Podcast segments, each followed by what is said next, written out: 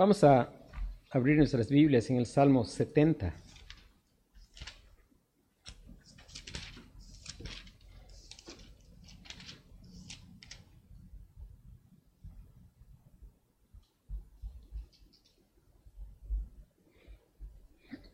Dice el Salmo número 70. Oh Dios, acude a librarme, apresúrate, oh Dios, a socorrerme. Sean avergonzados y confundidos los que buscan mi vida. Sean vueltos atrás y avergonzados los que mi mal desean. Sean vueltos atrás en pago de su afrenta hecha los que dicen, ah, ah. Gócense y alégrense en ti todos los que te buscan. Y digan siempre los que aman tu salvación, engrandecido sea Dios. Yo estoy afligido y menesteroso Apresúrate a mí, oh Dios, ayuda mía y mi libertador eres tú, oh Jehová, no te detengas. Vamos a meditar el versículo 4 de este salmo que dice, Goces, gócense y alegrense en ti todos los que te buscan, y digan siempre los que aman tu salvación, engrandecido sea Dios. Nuestro tema es la bendición del creyente, la bendición del creyente. Este versículo está describiendo una bendición que solo pertenece al pueblo de Dios y nadie más. La gente puede tener alegría, pero la alegría depende de las circunstancias. La Biblia dice, allá en los Salmos también dice, diste alegría a mi corazón, mayor que la de ellos cuando abunda su grano y su mosto. La alegría depende de que las circunstancias vayan bien, de que las cosas salgan como nosotros planeamos que salgan, pero la verdad es que muy pocas veces sucede así. Casi siempre Dios, por, por amor a nosotros, se encarga de que las cosas salgan distintas de como nosotros esperamos para hacernos bien, para bendecirnos, para que nosotros podamos experimentar no simplemente gozo, alegría, sino gozo, gozo y alegría en el Señor. Y la bendición del creyente es justamente, en primer lugar, gozo y alegría. Gozo y alegría. Es notorio que en la escritura, siempre que se habla de gozo y alegría, está relacionado justamente con la salvación del Señor. Pero la bendición del creyente es el gozo y la alegría, y es el gozo en la alegría, no en los regalos del Señor. Dice, gócense y alegrense en ti. Es en el Señor que el creyente ha aprendido que ese es el lugar. Dios le ha enseñado que Él mismo es la fuente del gozo. Gócense y alegrense en ti. Y es que solamente en Dios hay gozo. El Salmo 16 el salmista escribe y dice allá en los últimos versículos del Salmo 16,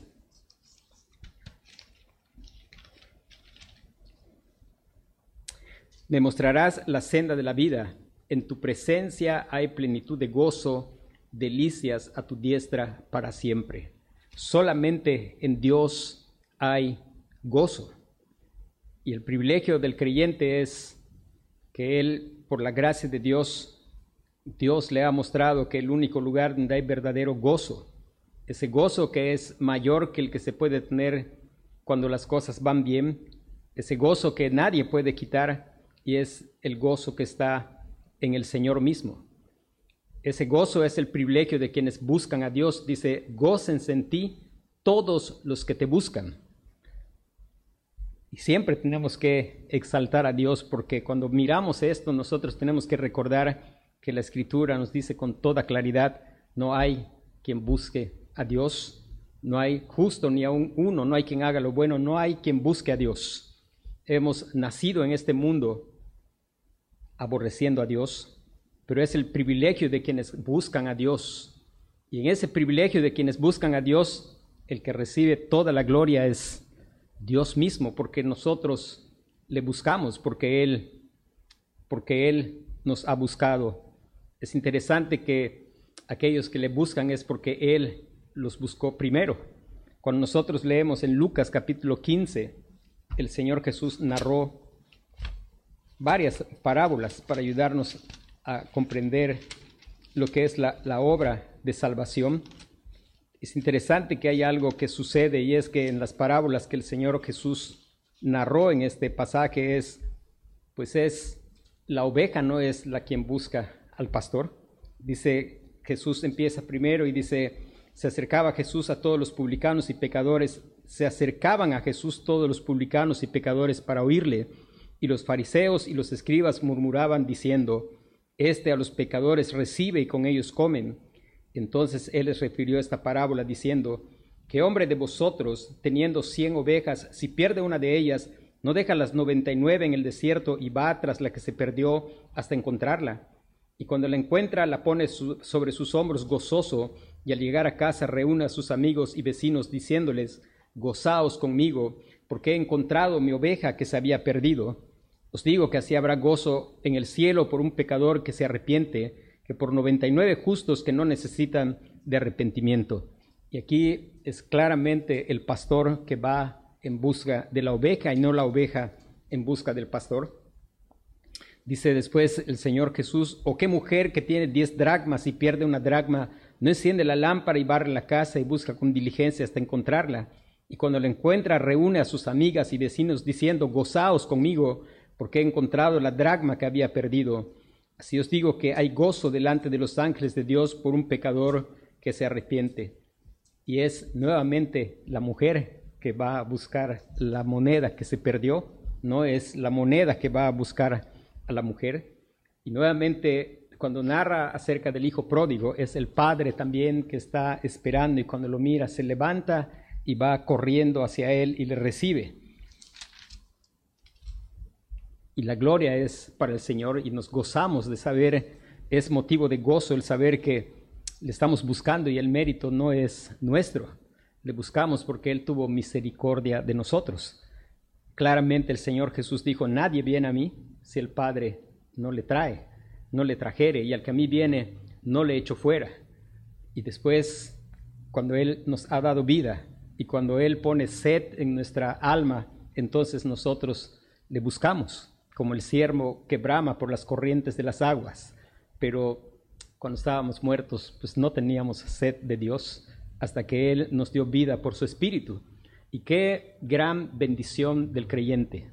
El creyente está cada día aprendiendo y Dios por su Espíritu le está constantemente recordando que el gozo y la alegría está en el Señor, porque se nos olvida, pero gracias a Dios por el Espíritu Santo que nos recuerda las cosas que son verdad, el Espíritu Santo que es Él mismo el que nos da gozo, como expresaba el himno que cantamos, el Santo Consolador, y pues damos gracias a Dios por esa bendita obra pues de la Trinidad, del Padre, el Hijo y el Espíritu Santo, y el hecho de que nosotros hemos hallado el lugar donde hay gozo y podemos estar gozosos a pesar de las circunstancias. Poder recordar que el apóstol Pablo escribe la carta a los filipenses diciéndoles, regocijaos en el Señor, otra vez les digo, regocijaos, dad gracias en todo.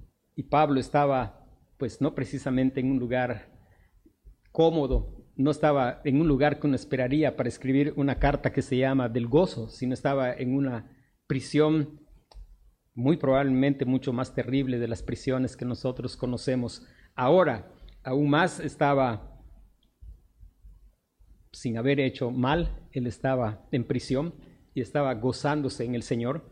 Recuerde que cuando estaban en el cepo ellos estaban haciendo algo y estaban cantando al Señor.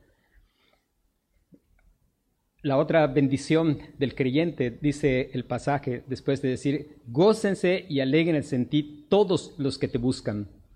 Y después dice, y digan siempre los que aman tu salvación, engrandecido sea Dios. La otra bendición que nosotros hemos recibido es ser el instrumento para magnificar a Dios. Ser el instrumento para magnificar a Dios. Desde el mismo momento que Dios nos alcanza, que Dios nos saca de esa vida sin esperanza, de esa vida que no puede cumplir el propósito para el cual fue creado. Desde ese, mismo momento Dios es magnificado. Recuerde que es, pues es lamentable cuando nosotros pensamos que el mérito está en las personas y lo que corresponde cuando una persona, Dios le da el don de la fe es que alabemos a Dios, no que felicitemos a la persona, porque no es porque fue muy inteligente, es en el momento que Dios salva a un pecador, está magnificando su gran misericordia. Justamente lo que Pablo expresa cuando dice, pero Dios es rico en misericordia. Magnificar es hacer grande. Hay dos maneras en que se puede magnificar, pero hay una sola que tiene que ver con el Señor. Y para ilustrarlo, he dicho otras veces la idea del, del telescopio. El telescopio el creyente salvado por la gracia de Dios tiene su privilegio de ser como un telescopio para ayudar a la humanidad a ver a Dios que ya es grande. El telescopio sirve para ayudarnos a ver las estrellas que ya son grandes, pero por lo lejos las vemos pequeñitas. Y nuestra vida es como un telescopio en el cual Dios es magnificado. Él ya es grande y el llamado, el privilegio, la bendición del creyente es ser ese instrumento para magnificar a Dios desde el mismo momento de su salvación. Y dice, y digan siempre, siempre. Y es la ocupación del creyente, que es bonito escuchar cuando la gente hace algo en el culto y dice para la gloria de Dios. Pero el, Salmo dice aquí que esa bendición es una bendición de siempre, es bueno decirlo en el culto, pero es bueno decirlo sin decirlo necesariamente. Es bueno decirlo cuando platicamos con una plática que es una bendición, con una plática que tiene palabras que son palabras de gracia, que sirven para, para edificación de aquellos que nos escuchan. Es bueno escucharlo cuando cantamos en el culto, pero es bueno escucharlo si cantamos fuera del culto. El apóstol Pablo dice que cantemos con gracia al Señor en nuestros corazones, con salmos e himnos y cánticos espirituales. Y es bueno cuando por la gracia de Dios la vida de Cristo fluye en nosotros y podemos mostrarlo con nuestra vida. Por eso el apóstol Pablo dice, si pues coméis o bebéis o hacéis cualquier otra cosa, hacedlo todo para la gloria de Dios, hacedlo todo para que Él sea magnificado. Qué gran bendición del creyente, porque el que no es creyente no puede. Dice la Biblia, por cuanto todos pecaron, están destituidos de la gloria de Dios, incapaces de mostrar esa gloria de Dios. Recordemos que el que lo hizo de manera perfecta es el Señor Jesucristo. Él dice, el apóstol Juan escribe y dice, dice, aquel verbo fue hecho carne y habitó entre nosotros y vimos su gloria gloria del unigénito del Padre lleno de gracia y de verdad. En, Hebreos también el escritor dice que, hablando del Señor Jesús, Él es la imagen misma de su substancia, es el resplandor de su gloria. Él vino para dar a conocer al Padre. Al punto de que Juan también escribe y dice, esta es la vida eterna, que te conocen a ti, el único Dios verdadero, y a Jesucristo, tu Hijo, a quien has enviado. Y no hay otra manera de conocer a Dios si no es en el Señor Jesucristo. Él vino para que pudiéramos conocer a Dios. Él es la revelación de Dios. La otra bendición del creyente es, dice, y digan siempre los que aman tu salvación. La bendición del creyente es amar la salvación del Señor. Y algo que es muy importante que nosotros podamos saber es entender qué es la salvación del Señor. Hay gente que de pronto se acuerda de clamar al Señor y está, pues es, yo creo que es la condición natural humana. Tendemos a pensar que nuestras necesidades apremiantes son aquellas que están relacionadas con el mundo material. Nosotros sabemos que la gente siguió a Jesús porque les dio de comer pan. El propósito del Señor Jesús era ilustrar que ellos tenían necesidad del pan que descendió del cielo. Y a veces creemos que nuestro problema es estar enfermos físicamente, y sí es un problema, pero no es nuestro mayor problema. A veces pensamos que el problema es porque sufrimos maltrato de personas y ciertamente que eso es problema. A veces pensamos que el problema es opresión política y son problemas que se derivan del verdadero problema que es el pecado en el corazón del hombre. Necesitamos que Dios siga obrando, recordándonos, enseñándonos para que podamos amar la salvación del Señor, porque de pronto, pues, o clamamos al Señor solo por las cosas temporales, o estamos contentos solamente por la salvación de cosas temporales o buscando. Hay gente que busca al Señor para que su enfermo sane. Y por supuesto que Dios sana al enfermo. Todo enfermo que sana es obra del Señor, dice la Biblia, Él es el que sana todas tus dolencias y lo hace de diferentes maneras, pero en realidad el que podamos amar la salvación del Señor porque nosotros entendemos en el, capítulo 43 de Isaías que leímos, el versículo 13,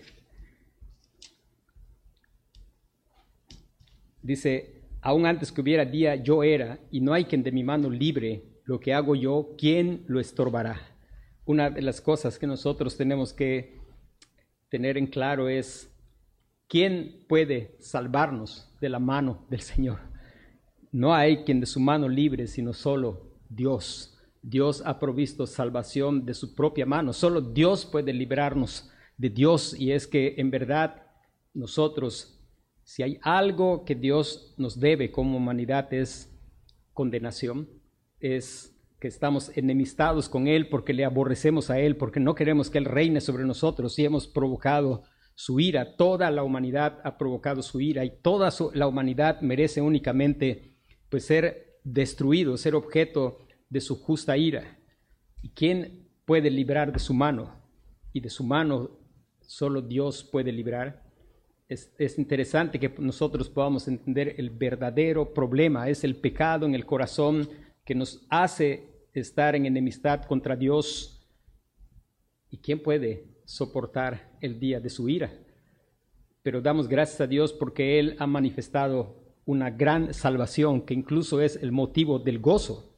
El apóstol eh, David cuando pecó en su clamor de perdón, él decía, vuélveme el gozo de tu salvación el profeta hablaba de gozo con relación a la salvación y lo hacía en comparación con el hecho de tener dificultades terribles en las cuestiones materiales.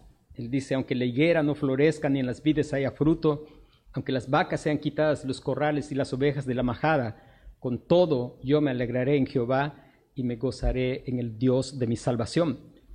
Y siempre el salmista escribió y dijo, Jehová es mi luz y mi salvación, de quién temeré, y no solamente pensando precisamente en la salvación de situaciones temporales, sino justamente en la salvación eterna, de ser salvos de la ira del Señor.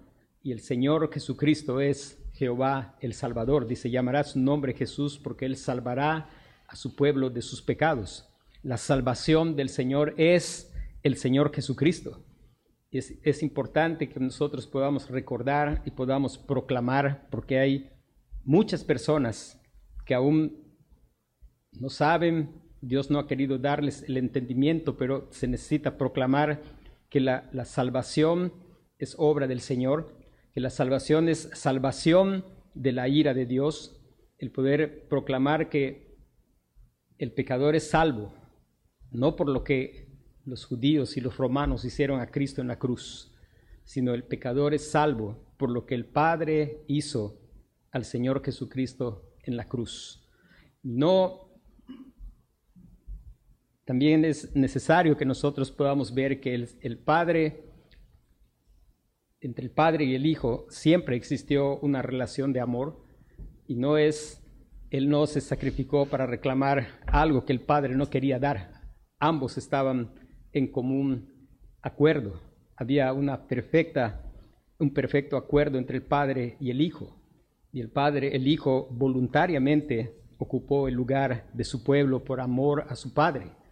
Él, el Padre le entregó ese pueblo para rescatar desde antes de la fundación del mundo.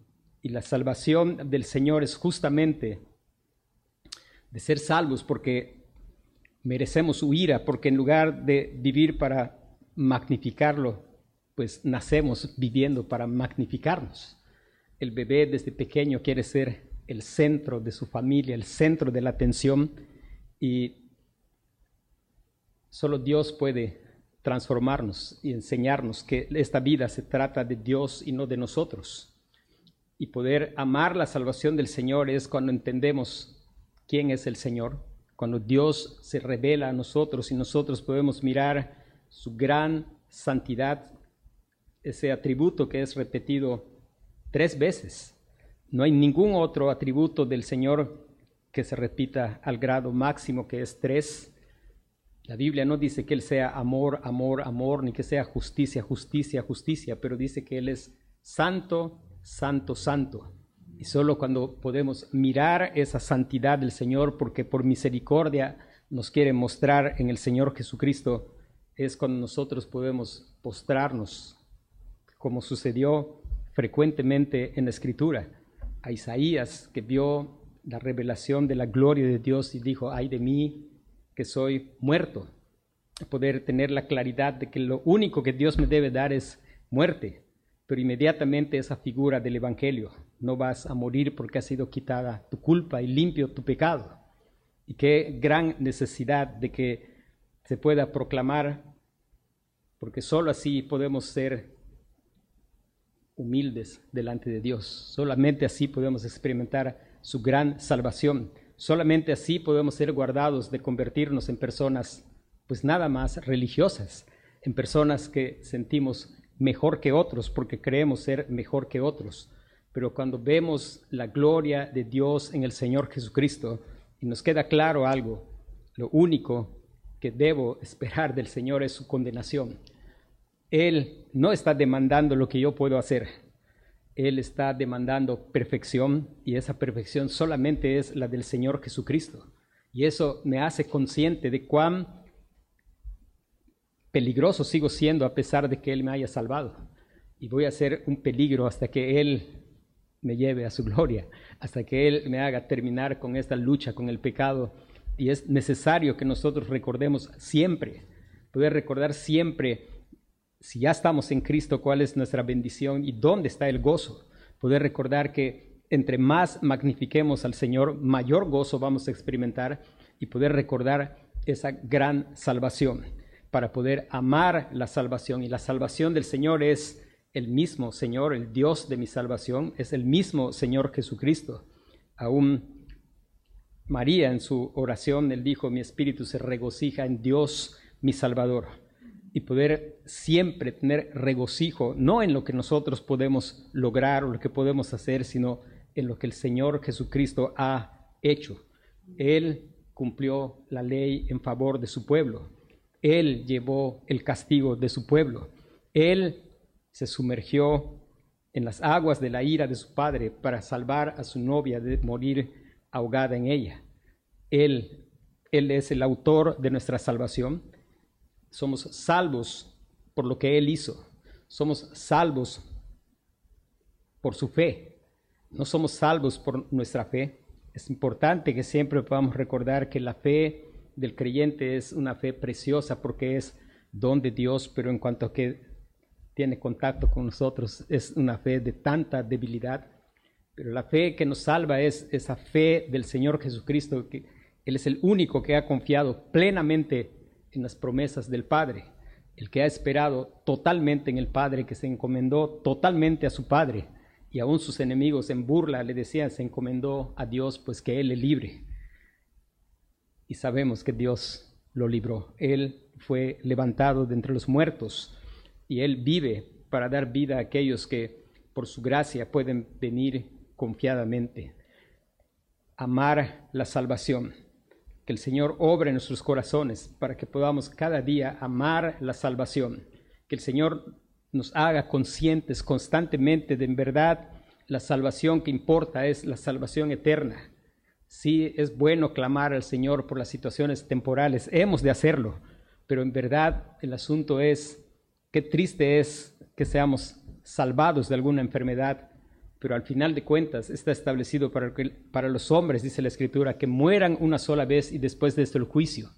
Y si yo soy salvado de alguna enfermedad y es algo impresionante, pero no vengo al Señor Jesucristo, de todos modos un día voy a morir y va a ser terrible no haber experimentado la salvación que el Señor Jesucristo vino a ganar a favor de su pueblo. Qué triste es haber experimentado bendición material y que esa sea la única bendición que pueda, que pueda experimentar. Pero qué gran bendición el poder entender que la salvación de mi alma es la obra del Señor. El poder recordar que en eso yo no tengo participación. El que podamos, aún cuando hablamos con nuestros niños, no decir cosas como eso que haces no agrada a Dios y hacerle creer a los niños que hay algo que pueden hacer que sí agrada a Dios. Recordarle a los niños, dice el Padre, este es mi Hijo amado en quien tengo toda mi complacencia. Y recordar a los niños que la única manera en que podemos agradar a Dios es que seamos hallados en el Señor Jesucristo, vestidos de su justicia. El poder hablar a nuestros niños, a nuestros jóvenes, a nosotros mismos, que la salvación es obra del Señor y que tengamos un amor que crece cada vez más por su salvación. Solo así, solo así vamos a magnificarlo a Él. Mientras nosotros pensemos que tenemos algo que ver con nuestra salvación o que hay un mérito, pues no vamos a estar, el Señor se va a magnificar porque Él siempre lo hace, pero qué bendición que por, por el entendimiento que nos da y por el poder del Espíritu Santo podamos ser intencionales porque nos estamos gozando en Él y porque hemos aprendido que se trata de Él y porque sabemos de qué es que nos ha salvado. Nos ha salvado de lo único que Él nos debe, de condenarnos eternamente en el infierno y lo ha hecho solamente porque se agrada del Señor Jesucristo, porque en Él tiene toda su complacencia, porque Él siempre se deleitó en hacer su voluntad, porque Él vino y mostró siempre su carácter y al final Él murió bajo maldición por causa de nuestro fracaso. Vamos a, orar.